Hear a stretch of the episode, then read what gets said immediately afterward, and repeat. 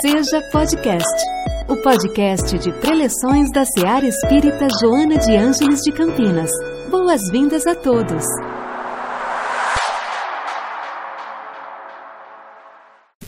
Que Jesus, o nosso Mestre, seja fonte de inspiração hoje e sempre.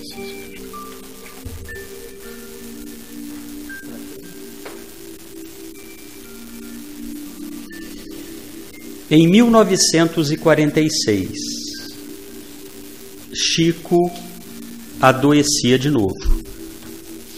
O caso era grave. O corpo achava-se debilitado pelos constantes trabalhos. Sentia-se fraco, sem ânimo para nada. O diagnóstico: tuberculose. Conta Ramiro Gama que em certa manhã de sol, ao ver o médio tão triste, sentado à porta de casa, Emmanuel pôs-lhe a mão no ombro e disse: Procure reagir.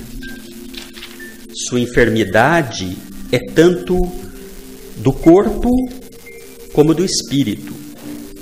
Não desanime se Deus quiser, vai ficar bom.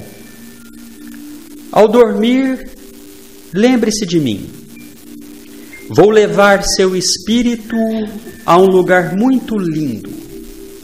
Lá ele será medicado. Ao deitar-se, Chico não se esqueceu do compromisso com o amigo. Adormecendo, se viu passeando em espírito por um jardim maravilhoso, com flores, como nunca vira na terra. Lá no fim, sentado num banco, envolto numa luz alaranjada, estava um menino delicado. Emmanuel fez a apresentação. E, para surpresa do médium, o garoto segurou no colo com extrema facilidade.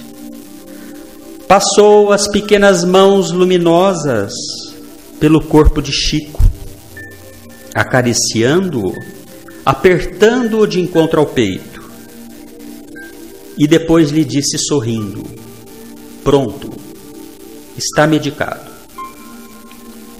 No regresso para casa, ainda no espaço, Emmanuel explicou-lhe: Você recebeu um remédio de que estava muito necessitado, através da transmissão de fluidos. Pela manhã, vai acordar bem melhor, mais forte, sem cansaço e sem febre. A partir daí, o médium começou a melhorar, sarando rapidamente. A história narrada por Ubiratã Machado e registrada no livro Chico Xavier por ele mesmo, editado pela editora Martim Claré em São Paulo, nos mostra Chico recebendo um auxílio de transferência magnética, doado diretamente por um benfeitor durante um desdobramento espiritual, enquanto seu corpo físico estava adormecido. Meus amigos, será que estamos com o espírito pronto para suportar sacrifícios antes de receber as benesses que nos aguardam? A palavra sacrifício vem do latim sacrificium. Tem como sinônimo a palavra imolação, que significa morte em sacrifício a uma divindade. Na antiguidade, diversos povos utilizavam de animais, crianças, virgens, prisioneiros de guerra, para fazerem suas oferendas aos deuses. No Antigo Testamento, Os livros sagrados designavam os sacrifícios como algo santo, como oferenda, como um dom sagrado. Abraão, por exemplo, por ordem de Deus, quis imolar o seu filho Isaque em holocausto e que depois foi substituído por um carneiro. No Novo Testamento, a instituição antiga dos sacrifícios chega ao fim. Jesus imprime outra cultura sacrificial, que é o sacrifício de si mesmo, com a morte na cruz, dando início a uma nova forma de fé religiosa. A sua morte na cruz simboliza a redenção dos pecados da humanidade. Certa feita, o mesmo Chico Xavier foi receber uma homenagem na Assembleia Legislativa de Goiás e um deputado quis colocá-lo contra a parede. O parlamentar perguntou se a morte de Jesus na cruz foi uma expiação ou um karma. Chico, com a sua maneira graciosa de sempre, respondeu: Não. A morte de Jesus na cruz é uma epopeia de amor pela humanidade. Meus amigos, tendo me referido ao Holocausto, no episódio da oferenda de Abraão, temos de ter o cuidado em dissociar sacrifício de holocausto. Pois ao abordar este tema no contexto bíblico, essas duas palavras, de acordo com significados e origens, são praticamente sinônimas. E qual a diferença entre sacrifício e holocausto? Sacrifício é oferenda a uma divindade por meio de cerimônias que se caracteriza pela imolação real ou simbólica de uma vítima ou pela entrega de coisa ofertada. É renúncia voluntária por, ou privação por razões religiosas, morais ou práticas. Já o Holocausto se caracteriza pelo sacrifício praticado pelos antigos hebreus, em que a vítima era inteiramente queimada. Em Israel, é usado o termo secular hebraico Shoah, que significa destruição ou catástrofe. Essa palavra era originalmente aplicada para designar um sacrifício aos deuses, no qual a vítima era queimada. Muito tempo depois, o termo passou a ser utilizado para designar o extermínio em massa de cerca de 6 milhões de judeus pelos nazistas na Segunda Grande Guerra. Para ilustrarmos o que estamos dizendo, matar um animal como sacrifício para o pecado era algo que lembrava a pessoa de que as consequências do pecado são fatais. A maior diferença entre o holocausto e as outras ofertas é de que na oferta queimada, o animal inteiro era queimado sobre um altar, simbolizando total dedicação ou submissão a Deus. Mas deixando a etimologia de lado, o sacrifício mais agradável a Deus é aquele em que o indivíduo se coloca abertamente para aceitar, sem desânimo e sem reclamações, a determinação dos espíritos de luz acerca de sua missão na Terra.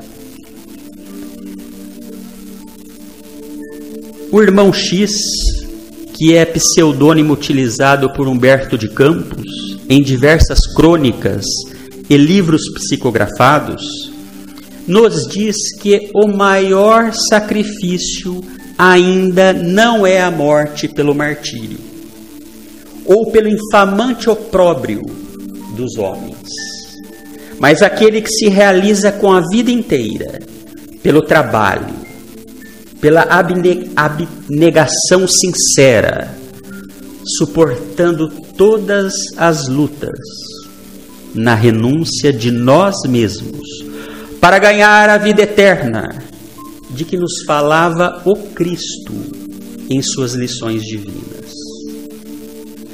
Acerca do sacrifício ainda, Allan Kardec em O Evangelho segundo o Espiritismo, capítulo 10, item 8, nos alerta para o que Jesus nos disse: Vai te reconciliar com teu irmão e depois virás fazer tua oferta.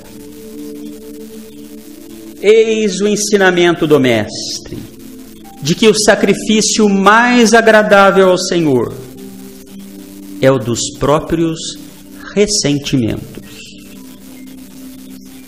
Em julho de 2008, Leda de Almeida Rezende Ebner, em uma palestra proferida no Centro Espírita Batuíra, em Ribeirão Preto, ela nos dizia que o Espiritismo nos ensina que se estamos na Terra para espiritualizar nossos sentimentos, nossas emoções, nossos pensamentos e ações, a fim de desenvolvermos as qualificações divinas que trazemos em nós. Deus, inteligência suprema, e causa primeira de todas as coisas, absoluto em tudo. Ele não precisa de sacrifícios materiais, mas quer que todos nós nos tornemos inteligentes e bons. Assim, Jesus, aproveitando um costume religioso da época, deixou o ensinamento de que o sacrifício que devemos fazer, por ser o mais agradável a Deus, é o sacrifício de eliminar o orgulho, através do esforço do perdão da reconciliação. Sempre que houver alguma ofensa, mágoa ou ressentimento. E falando em perdão, certa feita Mahatma Gandhi disse: Eu não perdoo a ninguém, simplesmente porque não me ofendo com as agressões. O iluminado compreendia que seus agressores agiam na ignorância. Eram como doentes d'alma e, portanto, ele não aceitava os ataques. Os tempos passaram, usos e costumes se transformaram. Mas o ensinamento do Mestre Jesus continuam sempre atuais desafiando nossa inteligência, conclamando-nos ao sacrifício da eliminação de nossos vícios morais, das nossas enfermidades espirituais. Não adianta nos considerarmos cristãos, aceitar seus princípios, se não houver o esforço para vivenciar esses ensinos no dia a dia se não houver uma melhoria de sentimentos, pensamentos e ações, se não houver a transformação para uma pessoa melhor. Uma das maiores dificuldades está no perdoar, visto que o orgulho ainda predomina, sob diversas maneiras, nos corações e nas mentes dos homens. Todavia, Sempre que nos voltamos para Deus, no altar de nossa consciência, numa prece de louvor, ou de agradecimento, ou para pedir, em qualquer lugar e momento, devemos, pelo menos nesse instante, estar com o coração puro, sem ressentimentos, sem sentimentos negativos, com a confiança, a simplicidade e a humildade de uma criança. Deixar a vir a mim os pequeninos, e não os embaraceis, porque o reino de Deus é daqueles que se lhes assemelham.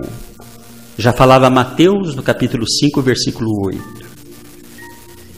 E assim fazendo, com a vontade de ter um dia uma consciência tranquila e paz no coração, vamos, como podemos, manter essa atitude de não nos sentirmos ofendidos, magoados com alguém, não somente quando em oração, mas o mais frequente possível.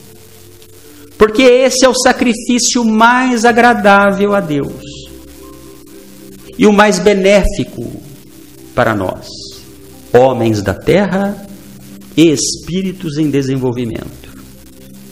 Eis aí uma manifestação clara de nobreza humana, conforme preceitua o Mestre Jesus em seu Evangelho luminoso.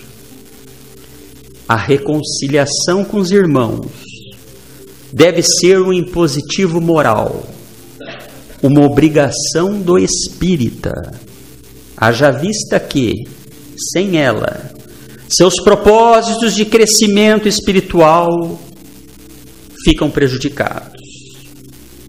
E para finalizar, uma frase de Amália Domingo Soller que resume tudo isso que nós falamos de uma forma magistral. Ela diz que o sacrifício é a prova máxima, porque passam os espíritos que se encaminham para Deus, pois por meio dele se redimem das derradeiras faltas inundando-se de luminosidade inextinguíveis. Que a paz de Deus, que excede todo entendimento, guarde os nossos corações, os nossos pensamentos em Cristo Jesus. Uma boa noite a todos. Em nossa célula de amor, sua presença é sempre bem-vinda. Acompanhe também nossas atividades nas redes sociais. Acesse arroba seja CPS. Afinal, sua participação faz a SEAR acontecer.